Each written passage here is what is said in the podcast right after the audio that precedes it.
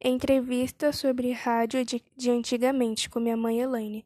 Primeira pergunta: Você ainda gosta das músicas antigas e por quê? Sim, porque são músicas de boa qualidade, de culturas e sem palavrões. Segunda pergunta: Quando passava músicas na rádio, você cantava junto e por quê? Sim, porque gostava de acompanhar as músicas, de aprender coisas novas, coisas assim que tocavam nos nossos corações, na nossa vida. E última pergunta: Você escuta rádio até hoje e por quê?